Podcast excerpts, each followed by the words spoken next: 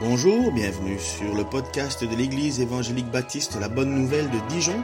Nous sommes situés au 5 rue du lycée à Dijon. Vous pouvez trouver des informations sur notre Église sur le site internet www.la-bonne-nouvelle.org. Passez une excellente journée ou soirée. Alors, il y a quelqu'un qui a un chronomètre sur son téléphone? J'ai dit 7 minutes et demie. Si j'ai 7 minutes et demie, il y a quelqu'un qui me paye un verre. Si j'ai 10 minutes ou un tout petit peu plus, on vous offre un verre derrière. Ah ben, ouais, oh, ça va me coûter ma vie, ça. J'essaye en peu de temps de vous faire comprendre c'est quoi la Pâque. Qu'est-ce que la Pâque? Que signifie la Pâque? Alors, euh, vous le savez, on vit dans un pays qui est de culture chrétienne, mais en réalité, on est de culture chrétienne comme moi, je suis un aficionados du football. Je sais que ça existe, mais je ne connais pas les règles. Vous savez qu'aujourd'hui, on va se faire battre par euh, euh, Marseille. Vous le savez. Vous avez espéré peut-être gagner Bon, il faut l'espoir quand même. Mais aussi, dans nos, nos, situations, il y a aussi parfois des dures réalités qui viennent nous frapper. Et là, vous le savez, si vous avez une télé ou la radio, vous savez que récemment, des événements nous ont fort marqués en France.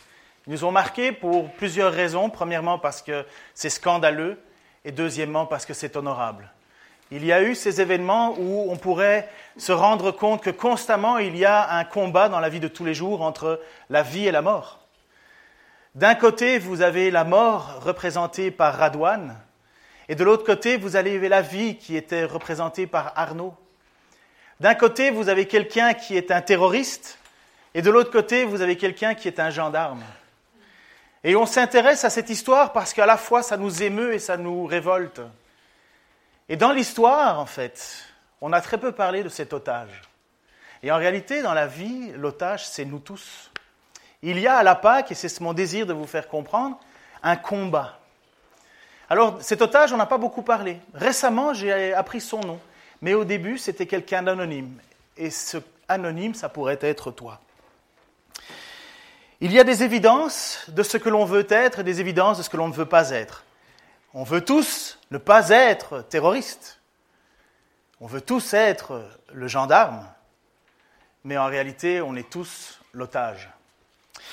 Et si nous chantons Pâques aujourd'hui, enfin en tout cas, si nous on désire vous faire chanter, enfin, ou vous faire connaître ces chansons de Pâques, c'est parce que pour nous, même dans la mort, il y a un espoir. En fait, il n'y en a pas ailleurs.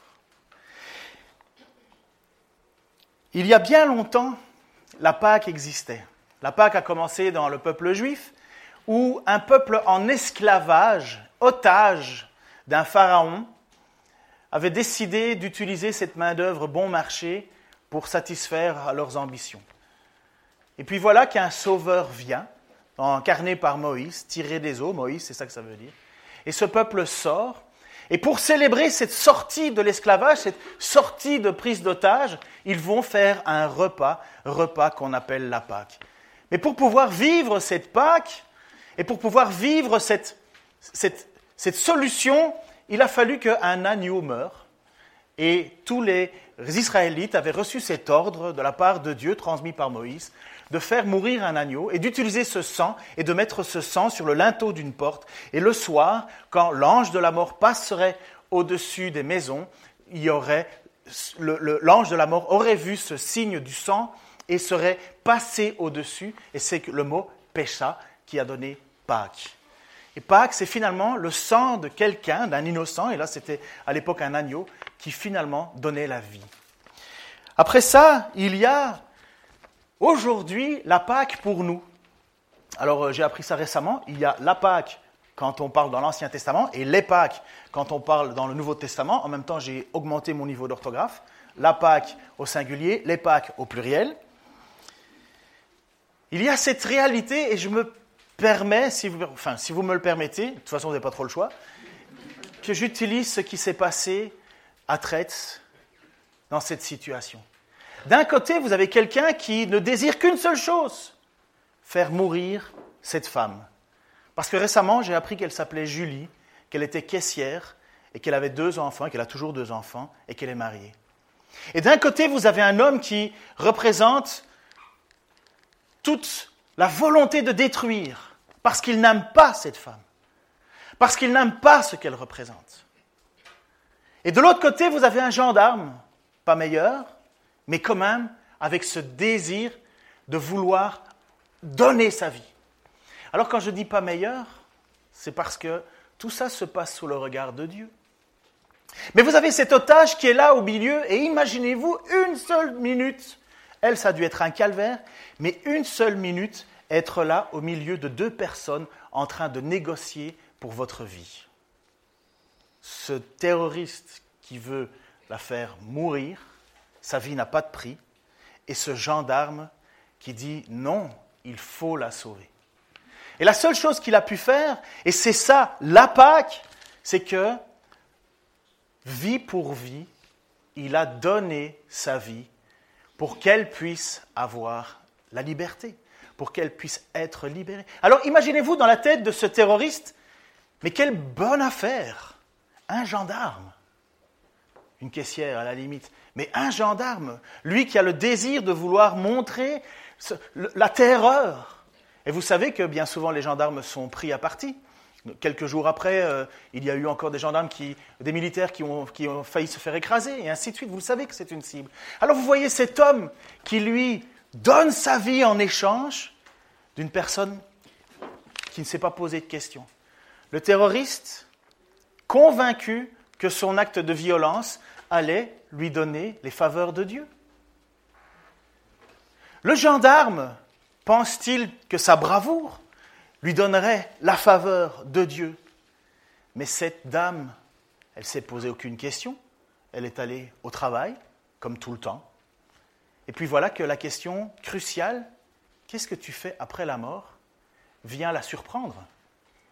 Elle s'attendait jamais à ça. Elle s'était peut-être dit dans sa vie, oh, c'est pas le moment d'y penser. Mais voilà, elle est arrivée.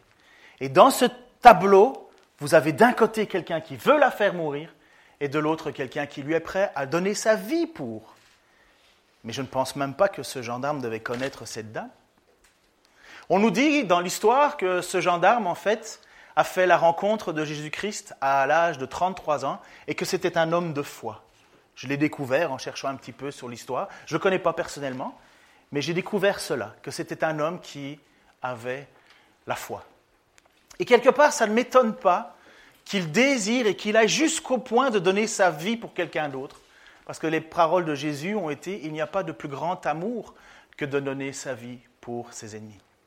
Mais tout ça, c'est une chose. Mais la Pâque, c'est quoi? Maintenant qu'on a brossé ce tableau, qui finalement vient nous frapper de plein fouet, puisque c'est de l'actualité, il y a Jésus qui est là. Et Jésus a fait exactement la même chose. Il est venu sur terre pour donner sa vie en rançon. Personne ne l'a obligé, personne ne l'a forcé. Voici ce qu'un texte dit. Ça se trouve dans l'évangile de Jean, chapitre 10, versets 14 à 18. Jésus dit ceci, Je suis le bon berger. Je connais mes brebis et elles me connaissent. De même que le Père me connaît et que je connais le Père. Et je donne ma vie pour mes brebis. J'ai encore d'autres brebis qui ne sont pas dans cet enclos. Je dois aussi les conduire. Elles écouteront ma voix et elles deviendront un seul troupeau avec un seul berger. Le Père m'aime parce que je donne ma vie pour ensuite l'obtenir à nouveau. Personne ne me prend la vie, mais je la donne volontairement. J'ai le pouvoir de la donner, j'ai le pouvoir de l'obtenir à nouveau. Cela correspond à l'ordre que mon Père m'a donné. Voyez cette similitude entre Jésus il y a 2000 ans qui dit j'ai le pouvoir de donner ma vie.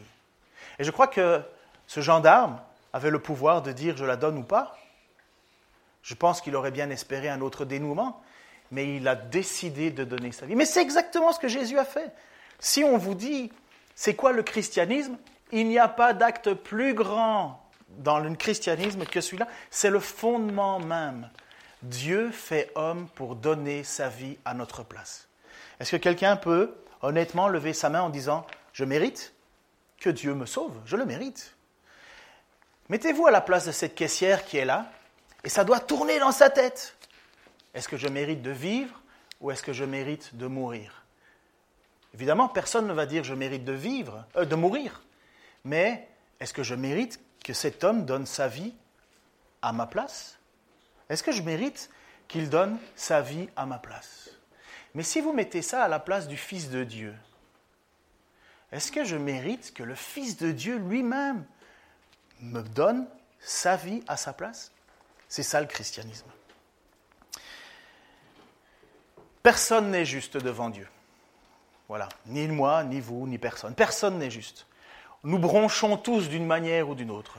Qui n'a jamais fauté une seule fois? Qui a toujours pu tenir sa langue en bride? Parce que je pense qu'on est capable de faire pas mal de choses et de bonnes choses, mais tenir notre langue. Oh là là, un si petit bazar qui peut mettre beaucoup de troubles. Combien de fois j'ai pas des paroles que j'aurais voulu récupérer en me disant Oh zut, trop tard, encore hier soir. On, bronche tous d'une manière. Personne ne peut lever la main en disant Moi, je suis parfait, moi, je, mérite que Dieu donne sa vie. Eh bien, non, justement. Et voilà le deuxième texte que je vous propose c'est l'apôtre Paul qui l'écrit à l'église de Rome dans sa naissance, dans, la naissance de l'église de Rome. Et voici ce qu'il dit au sujet de ce que Jésus a accompli. En effet, quand nous étions encore incapables de nous en sortir. Et j'imagine que cette caissière, elle est là. Elle est là entre cette discussion entre cet homme et cet autre homme. Et qu'est-ce qu'elle peut faire? Qu'est-ce qu'elle peut dire? Elle est là, elle est, elle est piégée. En effet, quand nous étions encore incapables de nous en sortir, le Christ est mort pour les pécheurs au moment fixé par Dieu. C'est difficilement qu'on accepterait de mourir pour un homme droit. Quelqu'un aurait peut-être le courage de mourir pour un homme de bien. Mais Dieu nous a prouvé à quel point il nous aime. Le Christ est mort pour nous alors que nous étions encore pécheurs. Par son sacrifice, nous sommes maintenant rendus justes devant Dieu. À plus forte raison, serons-nous sauvés par lui de la colère de Dieu.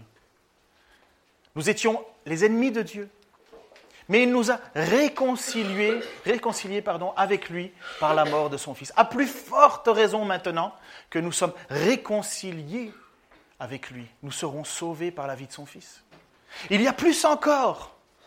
Nous nous réjouissons devant Dieu par notre Seigneur Jésus-Christ grâce auquel nous sommes maintenant réconciliés avec Dieu. Et je crois que c'est ça le plus important de toute cette histoire.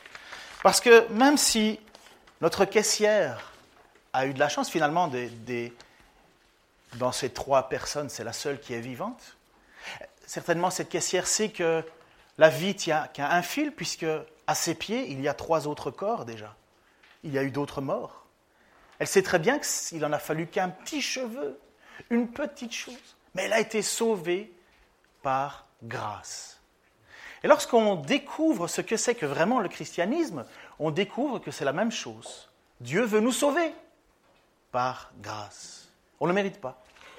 Mais un jour, cette femme, comme nous tous, et ça je peux vous assurer qu'il y a 100% de chance que ce que je vais dire va se réaliser, nous serons tous un jour décédés. Nous aurons tous un jour cette échéance devant nous, le plus tard possible, je l'espère. Mais sommes-nous réconciliés avec Dieu?